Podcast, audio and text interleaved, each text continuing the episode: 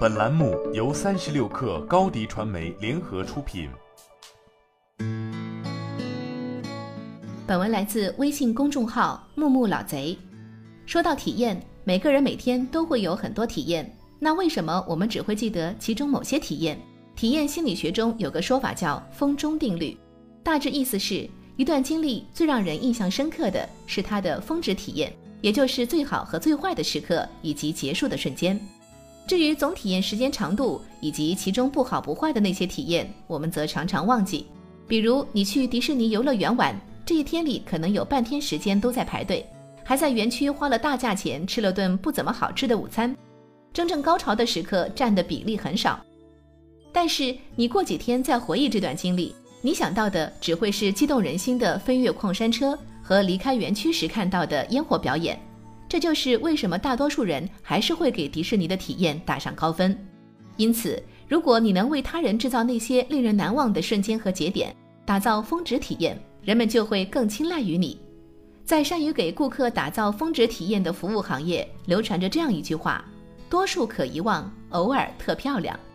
当你住进一个条件非常一般的酒店，原本应当是个很平淡的经历。但是这个旅馆在服务方面却会搞事情，比如说酒店游泳池边上有个电话机，上面写着“冰棍热线”，你拿起来这个电话说一声，就会有服务员穿一身制服，戴着白手套，用小推车给你送来几根冰棍，而且还是免费的。你回到房间，发现床上放着酒店送你的一瓶酒，离开的时候酒店还给你一个小礼物。这些服务对酒店来说花不了多少钱。但会在顾客心中留下了非常好的印象。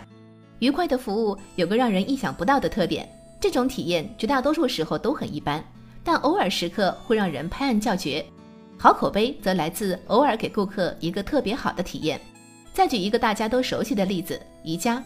你发现没有？其实逛宜家也有很多不太愉快的体验，比如只买一个东西却要走完整个商场，比如想抓个人问一下性能却见不着人影。